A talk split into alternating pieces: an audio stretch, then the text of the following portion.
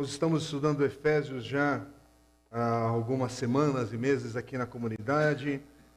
Hoje é a 28 mensagem nesse texto, a carta de Paulo aos Efésios. Estamos no capítulo 6, versículos 10 a 13.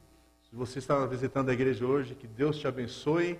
E se você desejar se atualizar também, todas essas mensagens a gente tem conseguido colocar no Spotify, no Apple Podcast, está também em vídeo. Enfim, multiplique aí o alcance para que mais pessoas possam ser abençoadas e alcançadas com a palavra de Deus. Mas nós estamos nessa reta final aqui, capítulo 6. Vamos ler versículos 10 a 13. Eu vou ler na nova Almeida atualizada. E preste atenção e fique com a Bíblia aberta aí, tá bem? Vamos ler.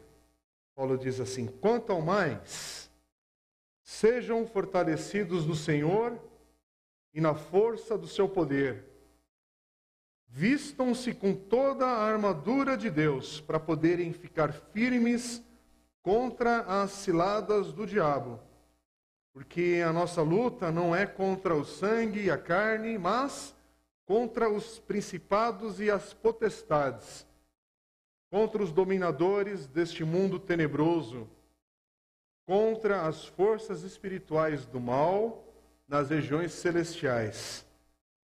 Por isso, peguem toda a armadura de Deus para que vocês possam resistir no dia mau. E depois de terem vencido tudo, permanecer inabaláveis.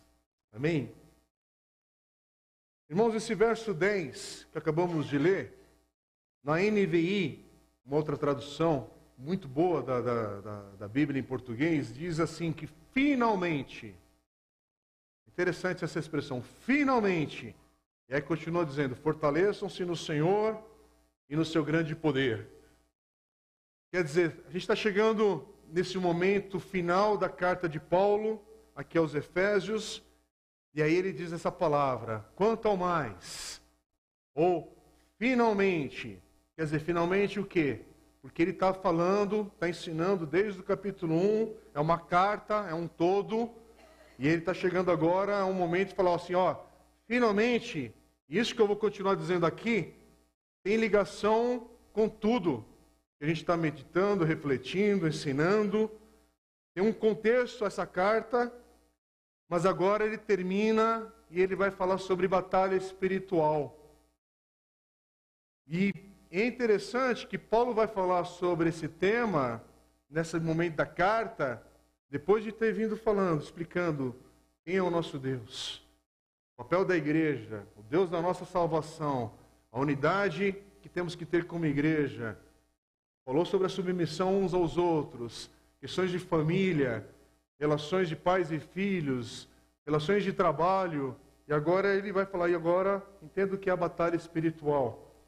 E aqui ele vai falar de uma maneira para mostrar qual é o plano de Deus para que a gente possa resistir as ciladas do diabo. E essa tal batalha espiritual, que você já pode ter visto isso em, algum livro, ou tem muitos irmãos até que gostam desse tema e leem diversos e diversos livros. Mas é interessante que é a maneira como Paulo começa falando no versículo 10: Seja fortalecido no Senhor. Ele fala: finalmente, seja fortalecido no Senhor, na força do seu poder. Quer dizer, a primeira maneira que Paulo situa a maneira dele falar de batalha espiritual, do mundo espiritual que é real, ele vai tentar colocar os nossos olhos para o Deus que é o nosso provedor, Deus que é a fonte da nossa força, aquele que dá os suprimentos para essa grande batalha que estamos vivendo dia a dia, mas ele vai colocar naquele que tem um poder ilimitado para nos suprir, para nos nutrir, para nos abençoar. Seja fortalecido no Senhor, porque há ameaças reais, há lutas reais, há um inimigo real, há um inimigo que, se ele puder dividir, nos conquistar, ele não vai reter a sua força para nos prejudicar, para prejudicar a igreja amada do Senhor. Porque o Calvário já está decidido. Jesus já venceu o Calvário. A grande batalha, irmãos, já aconteceu. Tem irmãos que têm uma leitura bíblica com eu respeito, tudo, mas a gente precisa entender: a grande batalha já aconteceu. O Calvário já deu ponto final. Satanás já foi derrotado.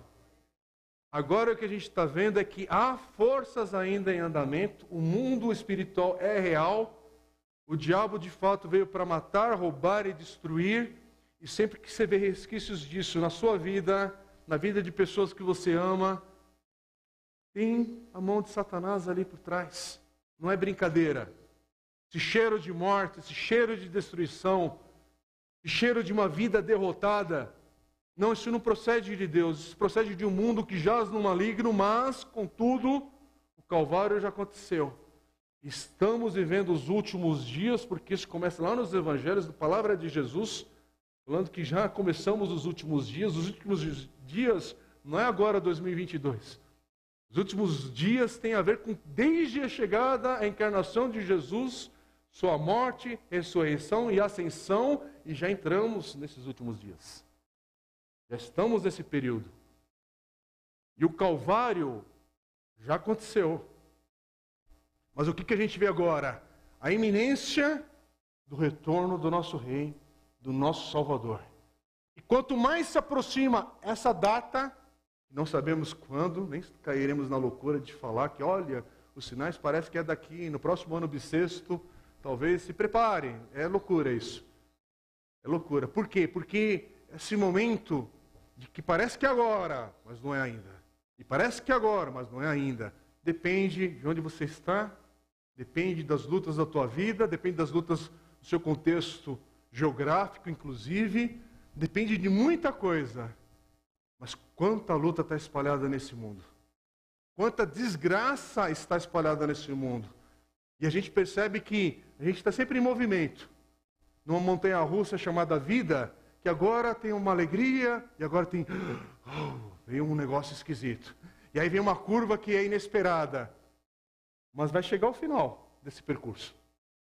Uma montanha russa que começou e ela tem um momento que vai, vai acabar. E vai acabar todos bem. Ou, a maior parte das pessoas bem, aqueles que estão em Cristo Jesus. Por quê? Porque eu já preguei aqui, inclusive, nesse ano, a gente está vivendo agora esses períodos de conturbados, de insegurança política, econômica e contexto histórico da nossa nação, independente daquilo que você crê, apoia, o que, que você pensa sobre isso. Mas é interessante que Jesus estava sentado no trono, continua sentado no trono e continuará sentado no trono no nosso amanhã.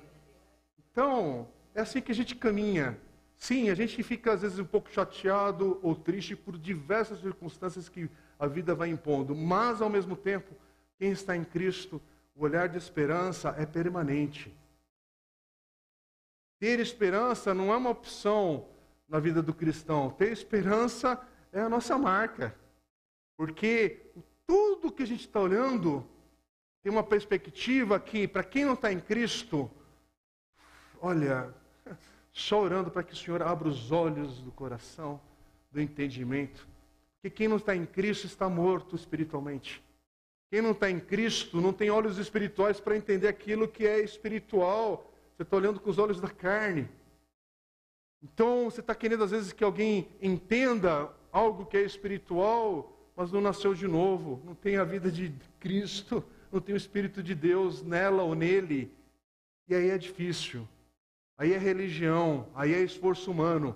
Mas, contudo, a gente vai entrar agora nesse de batalha espiritual, porque, mesmo com a certeza que o Calvário já foi definido, já foi decidido, há muita dor ainda que esse inimigo chamado Satanás pode ainda afligir e impor a todos nós que estamos aqui, Igreja do Senhor. E ele fará, e ele faz e se você vacilar, você vai ser atingido sim. Mas que Deus dê graça a cada um de nós, a começar em mim também.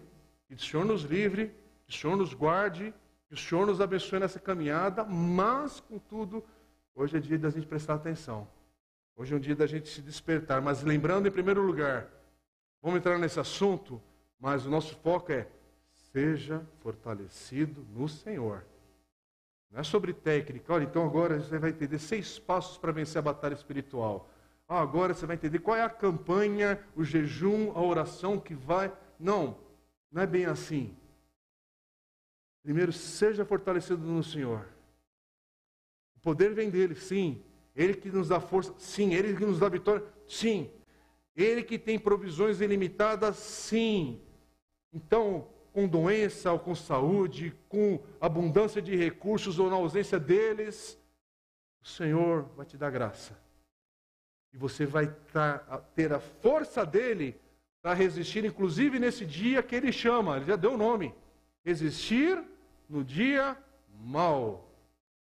Quer dizer, se é para resistir no dia mal, não é para resistir na ausência do dia mal.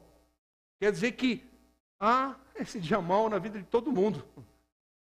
Há um dia, e aí eu não quero trazer alusão que é uma enfermidade, que é isso, aquilo outro. Eu, eu, enfim, é muito maior do que isso. Mas há um dia mal. Então é interessante que o texto não fala, ora, repreenda o dia mal. Não. Para resistir no dia mal. Para resistir, para ter forças, para permanecer inabalável. Por quê? Por causa de Cristo Jesus. Porque Paulo, esse Paulo que escreve sobre batalha espiritual, sobre esse tema, sobre a armadura de Deus, e dá detalhes, inclusive, sobre essas, essas questões, é, ele está escrevendo de uma prisão. Ele está escrevendo sabendo que a perspectiva dele, olha, ainda não está muito certo o que vai acontecer aqui, nesse momento, dessa prisão em Efésios. Em Éfeso, aqui onde ele está. Na carta aos Efésios, para falar corretamente, né? Então, a gente ao ler um texto desse, fala: Senhor, eu quero aprender. E é interessante que é o que Paulo está tentando fazer. Ele vai tentar agora esclarecer, trazer uma. Qual que é a resposta para você resistir nesse dia chamado mal? Para você permanecer inabalável? E aí ele vai falar, sim, ele vai falar sobre o que é estar preparado para usar uma tal armadura de Deus que iremos necessitar para nos proteger. É necessário se revestir de uma, uma armadura de Deus para resistir ao dia mal, para permanecer inabalável. E aí ele vai explicar o que é essa tal estratégia para ter vitória. Sim, é uma estratégia. Mas é interessante, inclusive, que nesse caminhar da explicação, ele termina falando o que é orar por essa vitória. E é interessante que essa oração não é uma oração de vitória por vitória, que Deus me dê força para eu entrar no dia de amanhã. É uma oração que envolve o meu testemunho para continuar íntegro e pregando a palavra de Deus e ser testemunha onde Deus me levar. É uma oração nesse texto que leva a igreja do Senhor a permanecer firme na obra missionária, na obra de evangelização, para orar por todos os santos, não é por mim, pelo meu umbigo celestial. Não, pelo meu irmão, pela minha irmã, pelos povos não alcançados, por oportunidades, apesar do dia mau, Senhor, mas continua dando oportunidade para o Evangelho avançar até o dia do Senhor. Não é você ficar olhando e só pensando em vitória no teu emprego, vitória na tua casa, vitória nos teus recursos, vitória nisso, naquilo, aquilo. Não, é, é olha além disso. Olha que, apesar de tudo que está no teu entorno, ainda povos não alcançados com a palavra de Deus, com a salvação de Jesus. Há vidas perecendo hoje porque o Evangelho não chegou lá. A Bíblia ainda não foi traduzida para tais e tais etnias. Há muita coisa a ser feita. Sim, desenvolva a sua carreira, a sua vida, mas sempre pensando, Senhor, desenvolver para quê? Para algo que é temporário? Ou desenvolver porque através dos recursos que o Senhor me abençoar, eu quero continuar multiplicando essa bênção. Através dos meus filhos, eu quero ensinar para eles que vale a pena ter uma profissão digna, mas colocar isso a serviço do reino de Deus também. E vale a pena você, lógico, dentro de um chamado de Deus, de uma obediência tua à palavra de Deus, te colocar para servir em outra nação. Hoje a gente teve, inclusive, é, essa oportunidade de ouvir esse testemunho do Paulinho e da Patrícia. Sim, foi através de uma porta de emprego, de um trabalho, mas você vê o evangelho indo junto. Você vê a oportunidade de servir, não é só minha carreira, uma nova casa, um novo carro, um país legal. Não, não, não. É olhar para tudo isso, reconhecer essas bênçãos do Senhor, mas falar: Uau, e eu posso trazer mais pessoas aqui para casa. Eu posso alcançar esses que lá no Brasil não estavam sendo alcançados. E agora minha casa aqui também continua sendo bênção. Irmãos, é você essa oração. Ô oh, Senhor, quero ser bênção naquela igreja. Às vezes a pessoa pensa que bênção é segurar um microfone aqui na frente, tem um som do microfone. Irmão, bênção é você abrir a tua mesa, a, a, a, puxar a cadeira ali da, da mesa da tua casa, preparar o que eu falo aqui, prepare um cafezinho simples, pode ser um café humilde, mas que a graça tenha aquele cheiro da graça do Senhor à mesa. Porque se derrama amor, atenção, foco. E isso o pobre pode fazer, o rico também pode fazer. Não tem divisão social para isso. É interessante que aqui na igreja é, é lindo de ver a maneira que muitos aqui servem, porque tem gente aqui que tem cargo, o que a gente considera aos olhos humanos, alguns cargos, posições altas nas suas empresas, na sua carreira profissional, e aqui está varrendo o quintal, está jogando uma água ali na planta, está abrindo o portão ali na tal, porque está servindo aquele que vem aqui, porque aqui é lugar de servir. Aqui não é o lugar que você coloca o crachá. A gente até depois eles colocam uma identificação para aquele que está vindo visitar, não se sinta tão deslocado ou perdido e possa é, pedir auxílio quando é necessário, mas né, ninguém tem um cartãozinho plástico num cristão aqui, gospel do ano, e aí tem privilégios aqui na igreja. Não é assim a, a ótica da, do reino de Deus. E aí, por que, que eu estou falando tudo isso? Porque a gente está no meio de batalha espiritual.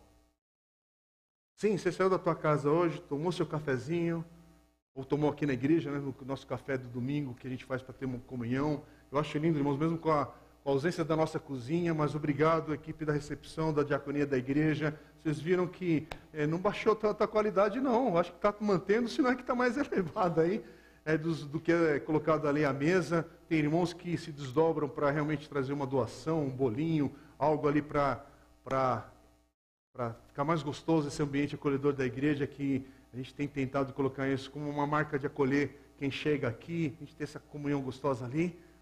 Mas ao mesmo tempo, irmãos, sim, a gente está aqui nesse momento agora desse ambiente, que Deus nos dá esse lugar para adorarmos ao Senhor, para ouvirmos a palavra, cantar, para orar e para multiplicar isso a chegar para mais pessoas.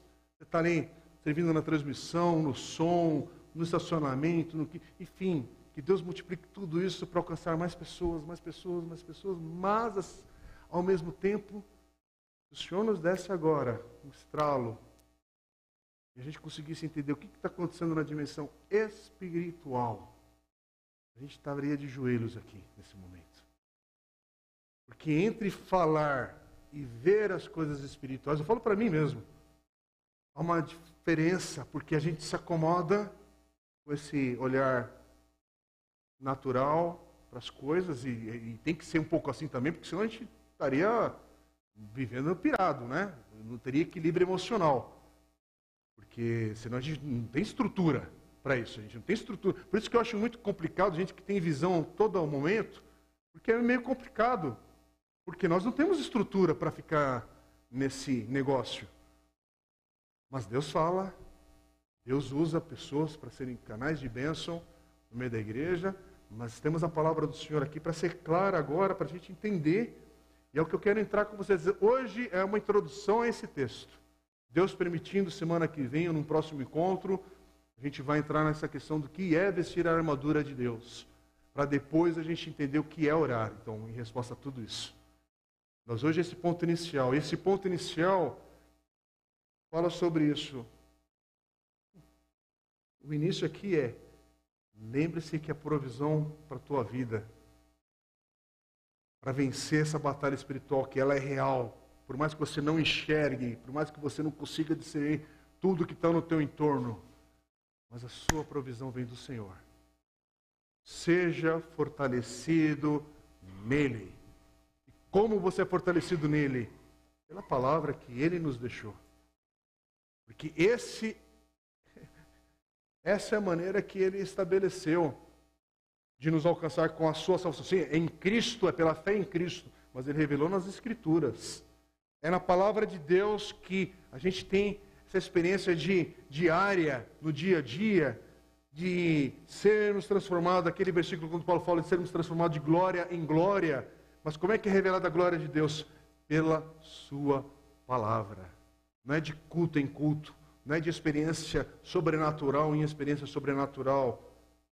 Vem pela palavra de Deus, pelo alimento que é a palavra de Deus no nosso dia a dia, na nossa vida.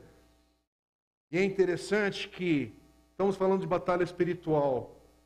Sim, os cristãos são chamados também para viver em paz. Aliás, ali o ensino do Sermão do Monte, Jesus diz em Mateus 5, 5 versículo 9: Bem-aventurados os pacificadores. E no versículo 44, sim, Jesus fala: amem os seus inimigos e orem pelos que perseguem vocês. Mas também Jesus e os apóstolos e o ensino que a gente tem no Novo Testamento nos ensina que somos chamados também para uma batalha espiritual que está acontecendo. É Paulo falando a Timóteo, ali na sua carta em 1 Timóteo 6,12: combata o bom combate da fé. Há combates que não é para você entrar, não, mas o bom combate da fé, esse é para combater. Em outras situações, olha, não entra nesse combate não, que não vai valer a pena. Mas combata o bom combate da fé. Há uma luta espiritual. Justamente que ela é para você quer manter a sua fé no evangelho de Deus, vai ter oposição do mundo, da carne e do diabo.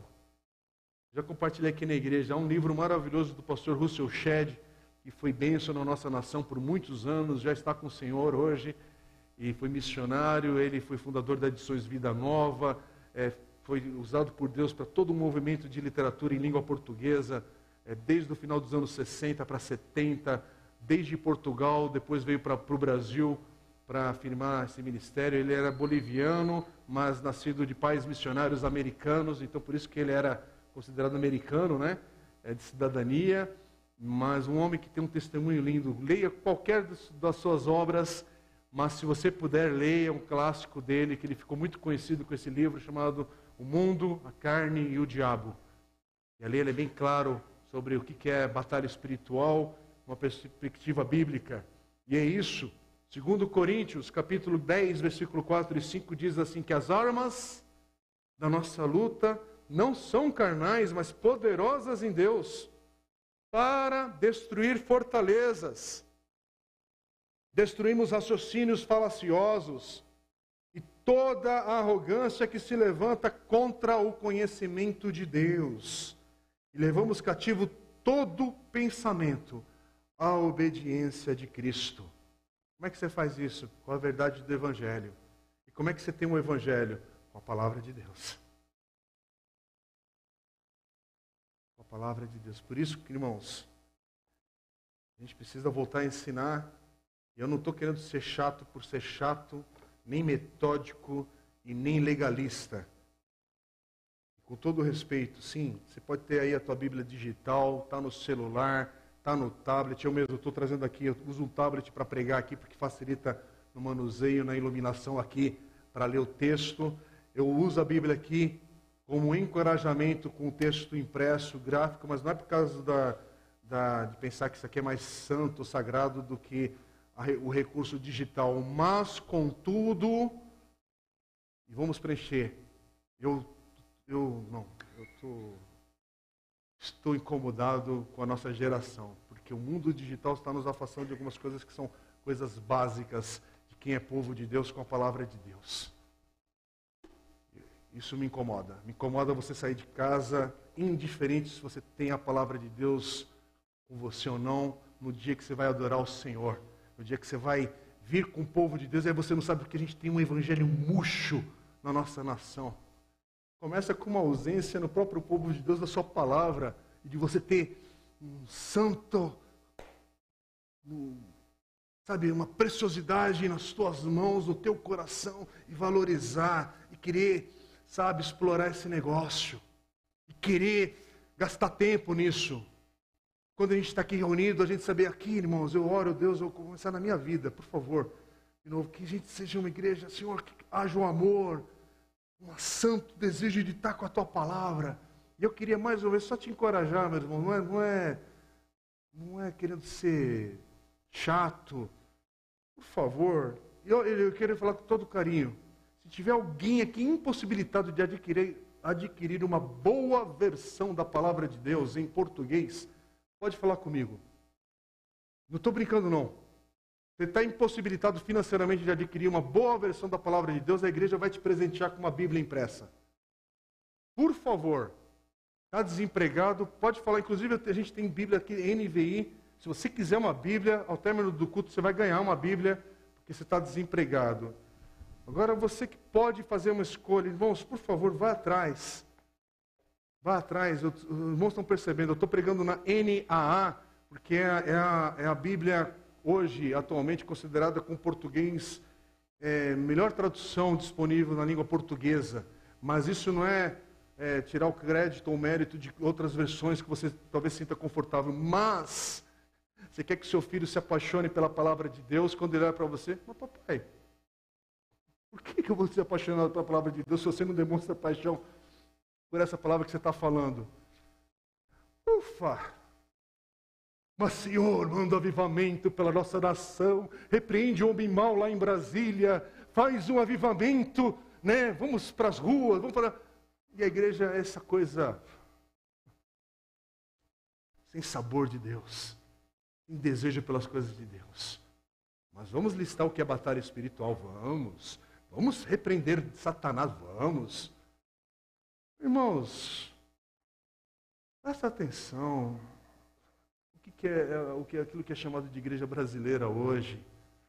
Presta atenção na profundidade de um pires que essa igreja tem da palavra de Deus. Presta a profundidade, sabe, né?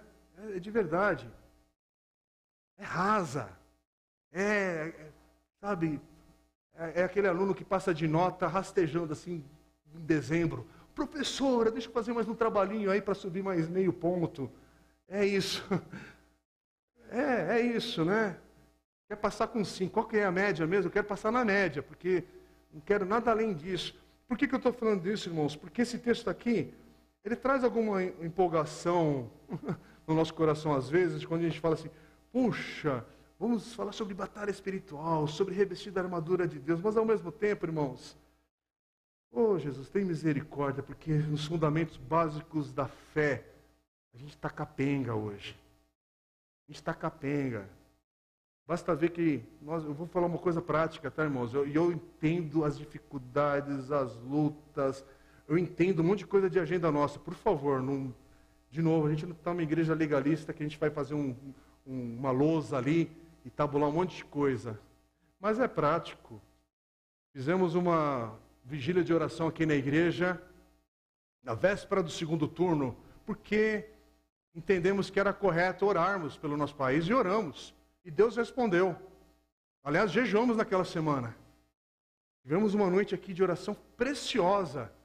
Foi a reunião de oração com o maior público que essa igreja teve nos 11 anos que ela está aqui estabelecida.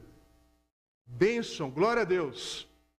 Fizemos a reunião mensal por causa das obras, já formei a igreja, a semana passada aqui na igreja. Veio de novo um grupo bom, mas metade, ou menos, daquele grupo que se reuniu há duas semanas.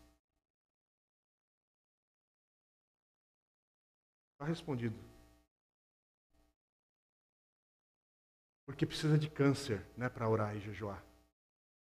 Porque precisa de um infarto do miocárdio para você entrar no campanha de jejum. Porque precisa ter um exame de diabetes alta estourando, aí falar, todo pequeno grupo, vamos orar. Onde tem um pequeno grupo mesmo? Porque tem que ter desemprego para você vir aqui e aí, ô oh, Senhor, tem misericórdia. Tem que bater o carro para agir. O filho tem que entrar nas drogas para começar, e o discipulado, e investir tem que estar tá se separando para um dos cônjuges se manifestar, para pensar em fazer alguma coisa. E aí você quer falar sobre Satanás E aí vamos entrar para o texto por causa do horário. Não vou tomar muito tempo. E aí para você entender que, primeiro, que Satanás é um inimigo real. Satanás é um inimigo cruel. Não só real. Ele é cruel. Contra Deus e o seu povo. E se você se identifica com o povo de Deus, há oposição na tua vida até o dia de Cristo. Não, não é coisa da tua cabeça que você se converteu e parece que está tendo muita luta na vida agora, tal, tal, tal. Você tem um inimigo que agora se manifesta em oposição à tua vida. Mas isso não é para te colocar numa posição de medo. É só para você estar atento. É diferente, alerta. Porque algumas coisas espirituais estavam cobertas. Você estava cego. Em Cristo agora, a luz, a entendimento, a compreensão. Há uma batalha espiritual em andamento. Irmãos, pode ser o governo que tiver lá. Podia ganhar o, ter ganhado o Bolsonaro, agora temos a volta do Lula. Sempre que envolve poder político, econômico, em outras dimensões, há luta espiritual ali. Porque a nossa luta não é contra uma pessoa, um grupo, isso, aquilo, outro. É uma batalha espiritual contra o povo de Deus, contra a igreja do Senhor, contra você, você, você, seus filhos, sua família. Você está querendo se separar, ser povo santo, mas Satanás é um inimigo real. E a Bíblia fala em Apocalipse capítulo 12, versículo 12, que Satanás não apenas é um anjo rebelde que foi lançado do céu, mas o texto diz assim: Ai da terra e do mar, pois o diabo desceu até vocês, cheio de fúria, sabendo que pouco tempo lhe resta. Olha o que Jesus diz também no texto de João, capítulo 8, versículo 44. Jesus está dizendo que Satanás, que o diabo foi assassino desde o princípio, jamais se firmou na verdade, porque nele não há verdade. Quando ele profere mentira, fala do que lhe é próprio, porque é mentiroso e pai da mentira. A fake news nasceu lá atrás, não é uma coisa de agora. Satanás é o pai da mentira desde sempre. 1 João 3,8 diz assim: O diabo vive pecando desde o princípio, e para isso se manifestou o Filho de Deus para destruir as obras do diabo. Para isso Jesus também veio. Para nos dar vida, mas para derrotar Satanás. Sim, Satanás é um inimigo real e cruel. E Satanás nos tenta, e uma das maneiras que nos tenta é colocar dúvida sobre a palavra de Deus. Tudo aquilo que vem de dúvida no teu coração contra a palavra de Deus. Tem um nascedouro lá que é maligno, que é satânico, que é do diabo. Aliás, essa é a estratégia essencial do diabo desde o início: tentar plantar semente de dúvida da palavra de Deus no teu coração, no meu coração. É duvidarmos da clareza da verdade que está aqui na palavra do Senhor, da sua bondade. Por isso que tomem cuidado nas rodinhas de conversas teológicas. Toma cuidado onde você se senta para falar, às vezes, da palavra de Deus, da conversa, caminho dessa conversa. Porque uma conversa que coloca em dúvida a palavra de Deus, e sempre desperta para você desconfiar daquela interpretação bíblica, para você desconfiar daquilo, nunca para desconfiar daquele que está falando, né? desconfie da palavra de Deus, não desconfie de mim, estou interpretando a palavra de Deus. Desconfie da palavra de Deus, porque agora a minha interpretação finalmente chegou.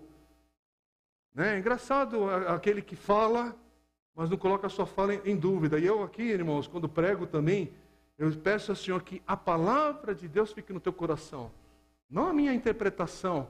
Deus me poupe, me, me, me, me livra de trazer algo que interpreta que é o meu olhar contaminado, mas deixa que aquilo que é do Senhor fique no coração das pessoas.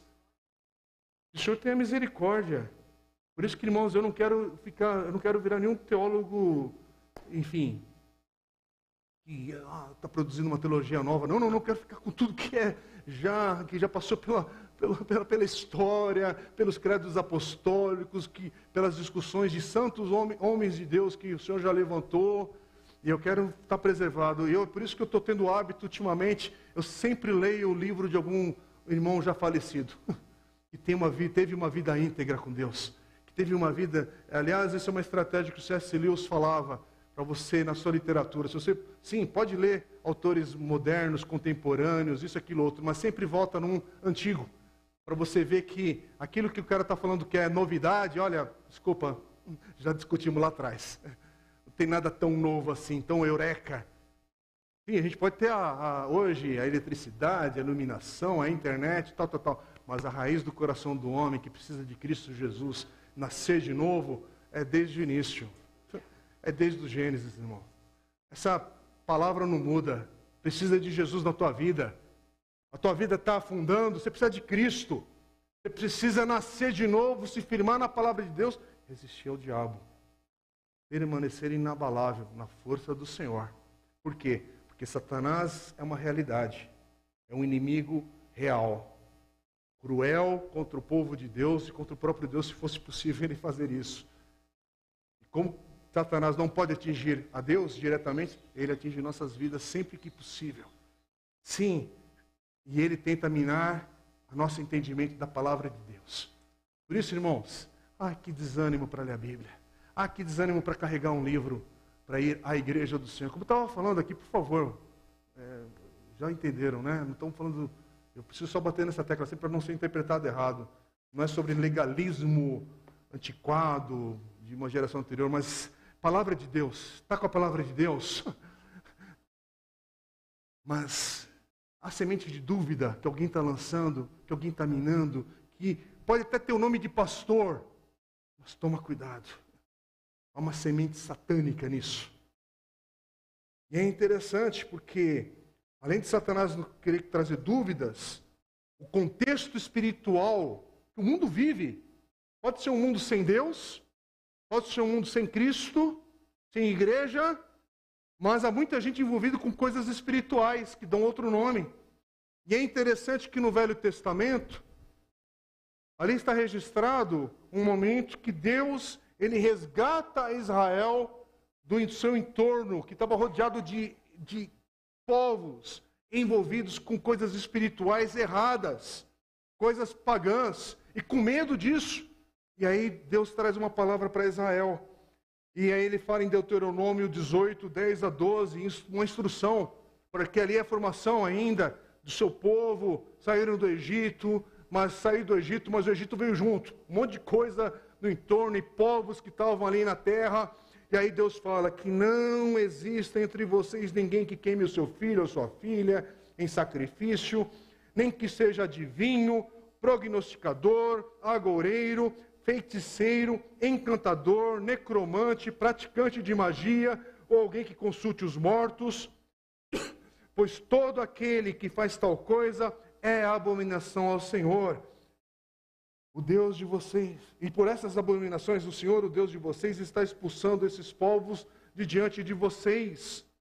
É por isso que, quando você está em Cristo, hoje, nós, você está em Cristo, você não vai atrás de consulta a espíritos para consolo ou para aprendizado, para orientação. O consolo vem de outra coisa. Você não acorda e vai para o horóscopo, não é, Magda? E não, não que a Magda vá para o horóscopo, é que a Magda acabou de me soprar aqui no ouvido, aqui, horóscopo, né?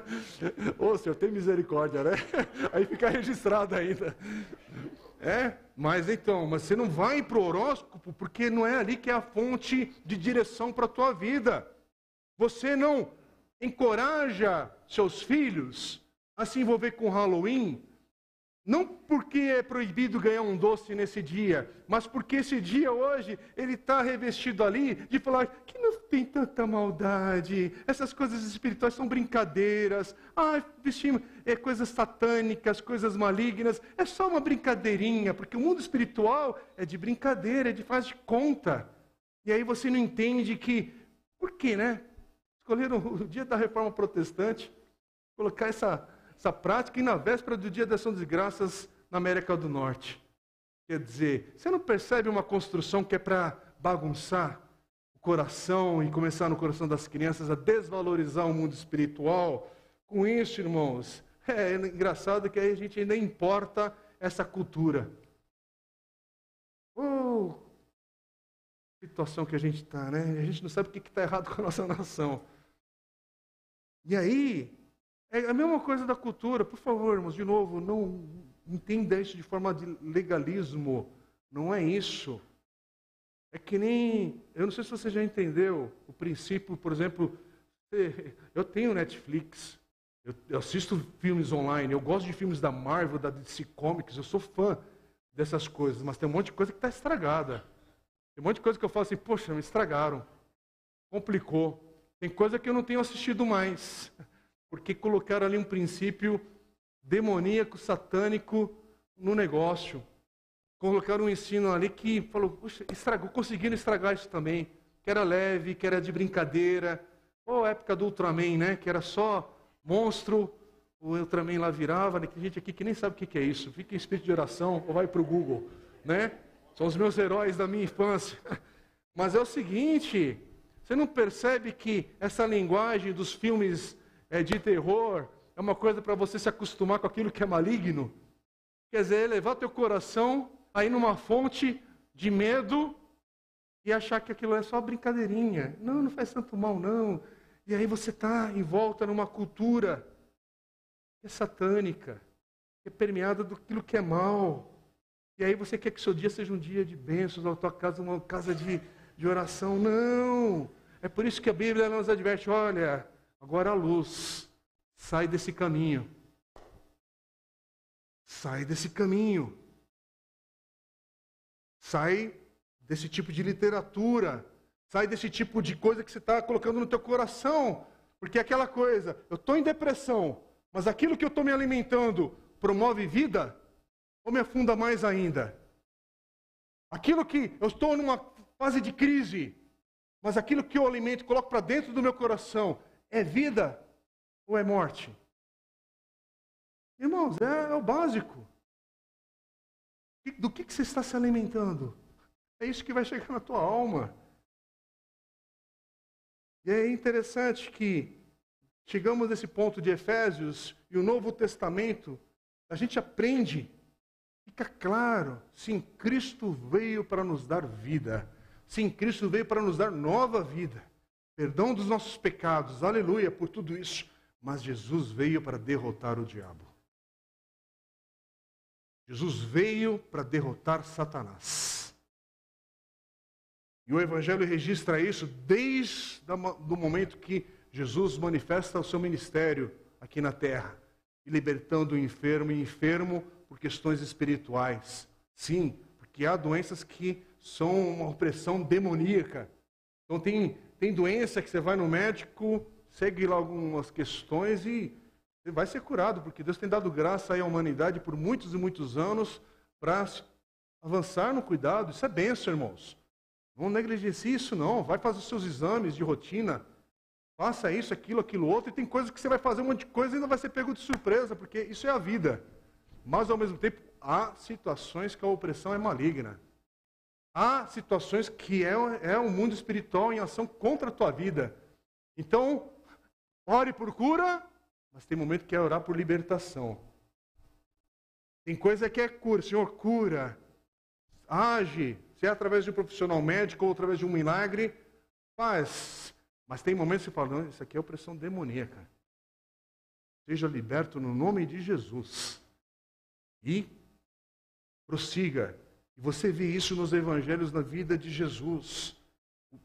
Jesus demonstrando o poder do evangelho palavra de Deus encarnada ali agora acontecendo e libertando e agindo e expulsando demônios. E é interessante que você não vê Jesus expulsando demônios de uma maneira dramática, no sentido de fazendo crueldade com aquele que já estava sofrendo. Muito pelo contrário. E é interessante que quando você lê Marcos, por exemplo, só um exemplo, 1, versículo 27 diz assim que todos se admiraram a ponto de perguntarem entre si: "E é isto? Uma nova doutrina? Com autoridade ele ordena aos espíritos imundos e eles lhe obedecem." Havia autoridade em Jesus, não havia o grito. o show piracotécnico de uma igreja, que agora a gente vai fazer um ritual e entra com uma arca, e entra com não sei o quê, e vamos tocar um negócio, e aí, não, não. Jesus não colocou um, como é que chama lá o negócio, uma trombeta na boca de cada apóstolo para ter um culto de libertação. Pelo contrário, ele tinha autoridade. Ele deu essa autoridade aos apóstolos, aos discípulos. Ele deu essa autoridade à igreja para ir por todo mundo pregar o evangelho e libertar e proclamar as boas novas do Senhor.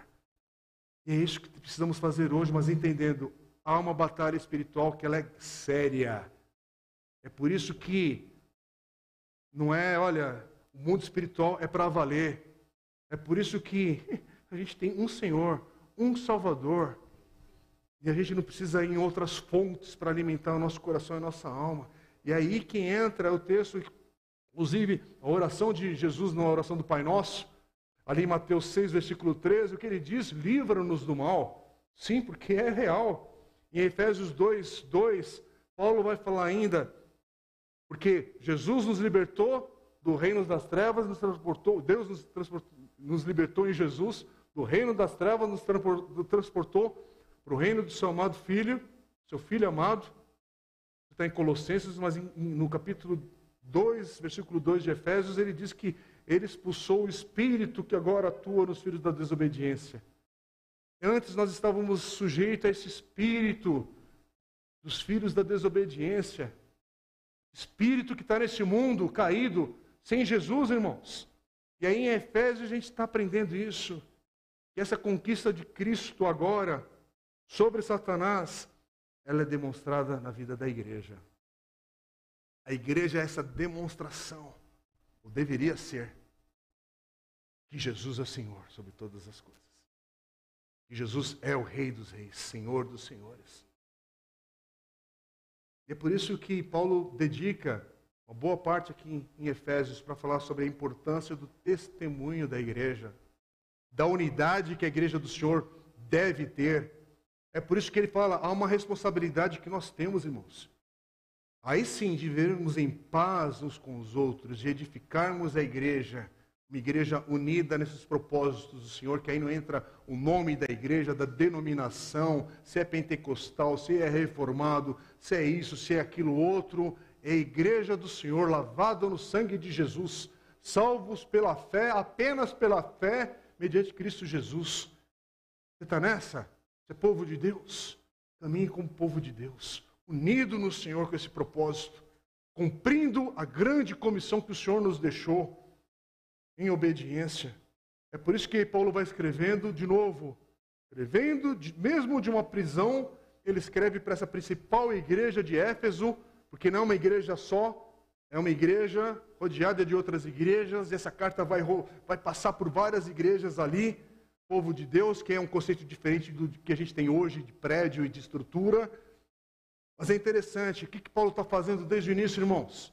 Ele está explicando qual é o plano glorioso de Deus para reunir todas as coisas debaixo de Cristo, na qual a sua igreja, ressurreta espiritualmente, em união com Cristo, é essa vitrine nas regiões celestiais. Capítulos 1 a 3, é esse o resumo. Esse é o resumo do capítulo 1 a 3. E Paulo vai explicando Cristo triunfou sobre Satanás na cruz, foi entronizado nos céus para governar sobre e acima de todos os poderes malignos. E aí no capítulo 1, versículo 20 a 23, que diz: Ele exerceu esse poder em Cristo, ressuscitando-o dentre os mortos, fazendo-o sentar à sua direita nas regiões celestiais, acima de todo principado, potestade, poder domínio e todo nome que se possa mencionar, não só no presente século, mas também no vindouro, e sujeitou todas as coisas debaixo dos pés de Cristo para ser o cabeça sobre todas as coisas, o deu à igreja, a qual é o seu corpo, a plenitude daquele que a tudo enche em todas as coisas. Vai para o capítulo 3 agora. Capítulo 3, versículos 10 e 11, a gente lê que agora, pela igreja, a multiforme sabedoria de Deus se torne conhecida dos principados e das potestades nas regiões celestiais. seguindo o eterno propósito que Deus estabeleceu em Cristo Jesus, nosso Senhor. E é por isso que aí no capítulo 4, no versículo 27, Paulo também nos exorta a não darmos lugar ao diabo, não dê lugar a Satanás para divisões, não dê lugar a Satanás na sua vida, na sua igreja. Divisões que interrompem esse avanço do reino de Deus, que, que interrompem a obra missionária de uma igreja, do seu evangelismo, do seu alcance ali. É por isso que dos capítulos 4 a 6 fala sobre a unidade da fé de uma igreja, fala sobre agora essa batalha espiritual que a gente entrou e semana que vem a gente começa a falar mais um pouquinho. Mas aqui, irmãos, Paulo já demonstrou, tem demonstrado, e para nós termos essa certeza, ele está demonstrando essa vitória que Jesus já teve, já conquistou, já obteve. Ele já venceu. Ele já venceu, por isso resista. Ele já venceu, por isso resista. Fica firme na sua caminhada de fé. Jesus venceu. Permaneça inabalável, não porque agora você é um super-homem, mas porque ele venceu. E a sua força vem no Senhor. Fica firme. Por isso que as convicções do Evangelho sejam enraizadas no teu coração. Para você entender, versículos 12 e 13 que a gente leu hoje. Porque a nossa luta não é contra sangue e carne. Irmãos, com todo respeito e carinho, falar para o povo brasileiro. Porque a nossa luta não é contra Lula e o PT ou contra Bolsonaro e o pessoal de outros partidos. Porque a nossa luta não é contra sangue e carne, não é contra o seu chefe no trabalho, não é contra o seu cônjuge, não é contra fulano e ciclano que você dá um nome. A luta não é contra sangue, sangue e carne. Agora, lógico que temos que orar, porque há muita opressão demoníaca nesses lugares e sobre essas pessoas. Sim, a gente está vivendo um momento muito sério na nossa nação, um momento de muitas coisas complicadas que estão ao caminho, mas o papel da igreja é continue a orar, continue a ficar firme no Senhor, resista, por quê? Porque a nossa luta não é contra carne, sangue, ou sangue e carne, que está na ordem mais correta aqui, mas contra principados e potestades. Irmãos, principados e potestades que podem até se manifestar sob o título de uma igreja evangélica, mas que não tem nada de evangelho nela. Principados e potestades que estão em ação. E o texto continua: contra os dominadores deste mundo tenebroso, contra as forças espirituais do mal nas regiões celestiais. Mas Jesus já venceu. O Calvário já aconteceu. Jesus está para voltar. Já está acontecendo tudo isso aqui. Por isso, versículo 13: peguem toda a armadura de Deus. Em outras palavras, meu irmão, não vacila. Aqui é a versão contemporânea. Tá bom? Desse texto. Não vacile. Fique atento. Fique atento. Peguem toda a armadura de Deus. Não seja preguiçoso nessa batalha. Não tem lugar para. Ah, vou fazer mais ou menos. Pegue toda a armadura de Deus, porque é uma batalha. Ela não foi interrompida. Ela está em andamento. Ainda ela provoca muitas dores. Sim, você está salvo. Mas se Satanás puder infligir sobre tua vida, sobre tua família, sobre aqueles que você ama, sobre a tua igreja, a igreja que você congrega, muitas dores ele vai fazer. Mas revista-se, pegue toda a armadura de Deus para que vocês possam resistir no dia mal.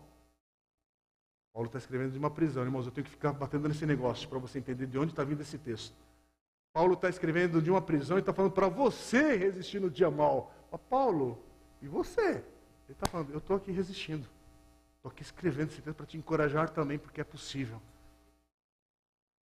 Peguem toda a armadura de Deus, para que vocês possam resistir no dia mau. E depois de terem vencido tudo, permanecer inabaláveis. Está escrevendo isso, irmãos, porque é possível permanecer inabalável. Sim, irmãos, a gente vê hoje muita gente que caminhou com o Senhor. Até onde a gente acompanhava ou pensava com uma vida íntegra assim e tal, e de repente você vê aquela pessoa, infelizmente, cair da fé, apostatar da fé, inclusive, ou passar por uma terrível tragédia, uma situação que você vai saber, inclusive, talvez lembrar de algo próximo a você, falar: Uau, como é que isso aconteceu com aquele irmão, com aquela irmã, com aquele fulano, ciclano, com aquele homem que era um homem de Deus, uma mulher de Deus? Irmãos, por favor, estamos terminando. Não tenho condição de entrar nesse assunto, nem tenho condições de examinar o coração de ninguém. Até meu próprio coração é confuso às vezes. Eu, Senhor, é tudo isso que está aqui dentro mesmo? Só o Senhor trazendo luz para falar das coisas pessoais, imagina para falar da vida de outro. Mas, contudo, a gente sabe do que temos visto. Mas, por favor, o texto fala que é possível resistir. E é possível permanecer. Então, em vez de ficar olhando para aquele que caiu, aquele caiu, aquele não sei o quê, aquele se desviou, meu Deus do céu, isso, aquilo, outro. Olha para aqueles que permaneceram firmes. Olha para aqueles que resistiram no dia mal. E se inspire naqueles que ficaram ligados na fonte. Porque como é que a gente começou a pregação? Sejam fortalecidos no Senhor. E aqui mesmo, irmãos, a gente tem muitos irmãos aqui que têm permanecido no Senhor por toda a sua vida. Louvado seja Deus por isso. Você não está distante de testemunhos no seu entorno aqui, não, de gente que permaneceu. Talvez essa pessoa não é famosa na internet, não tem um canal de YouTube, mas está aqui firme. Resistiu e continua resistindo no dia mal. Está permanecendo inabalável. Louvado seja Deus pelo testemunho da igreja do Senhor. E eu quero, Senhor, me ajude. Quero ser fortalecido no Senhor, porque eu quero resistir no dia mal e permanecer inabalável também, enquanto o Senhor me der fôlego. E eu quero te convidar a ficar em pé nesse momento, em nome de Jesus. Vamos orar, vamos clamar a Deus. Pedir para o Davi vir aqui com o pessoal para a gente cantar mais uma canção, mas nós vamos orar antes. Depois, pode, podemos cantar o nome de Jesus de novo, Davi, tudo bem? Vi que vocês iam tentar escolher. Vamos nessa canção em seguida, porque é um, uma canção que afirma nome maravilhoso de Jesus. Seja fortalecido no Senhor, meu irmão. Seja fortalecido. A batalha é verdadeira, é real e é dura. Mas exista no dia mal, sendo fortalecido no Senhor. Porque se você for fortalecido no Senhor, é possível permanecer inabalável para a glória do Senhor apenas. Amém? Pai querido, ouvimos essa palavra, Senhor, reconhecendo que precisamos do Senhor no nosso hoje. Quanto desânimo, quantas pessoas abatidas, ó Pai, quantas pessoas vivendo uma vida debaixo de opressão, debaixo de lutas satânicas, demoníacas, mas Senhor, hoje pelo poder do Evangelho em Cristo Jesus. Traz libertação, traz cura, traz um novo vigor, traz um avivamento para o teu povo, para a tua igreja, Senhor. Não apenas aqui, mas a começar aqui para a nossa nação. Desperte o teu povo, Pai, para uma sede do Senhor, da tua palavra. Faz de novo, Deus, um mover do teu Espírito Santo, onde reconheceremos que é o Senhor agindo trazendo cura, libertação, salvação. Restaura quem entrou aqui, Pai, hoje abatido, em nome de Jesus, Pai. Queremos agora repreender toda ação maligna contra pessoas que estão aqui, Pai, vivendo um jugo pesado. Ó oh, Deus, que essas pessoas hoje, irmãos e irmãs, pessoas queridas nossas, sejam agora, Pai, tocadas pelo Senhor. Experimente uma libertação que cada um aqui saberá reconhecer: o Senhor tocou, o Senhor agiu, bendito seja o teu santo nome. Traz um novo vigor sobre tua igreja aqui, Pai. Ó oh, Deus, nos renova espiritualmente, renova as nossas forças. Sim, Senhor, estamos cansados, ó oh Pai. Sim, Senhor, a luta tem sido pesada na nossa nação, no meio da tua igreja, nas nossas famílias, mas renova as nossas forças. Precisamos, ó Pai, viver essa palavra, sermos fortalecidos no Senhor, ó Pai, porque o Senhor é a nossa provisão. Faz isso por meio da tua palavra, do teu Espírito Santo, Pai. e ajude cada um de nós aqui, Pai, a resistirmos no dia mal, a permanecermos inabalável, porque o Senhor é a nossa força. Toda glória, toda honra, todo louvor ao Senhor. E é em nome de Jesus que oramos. Glória ao teu nome, Senhor. Amém.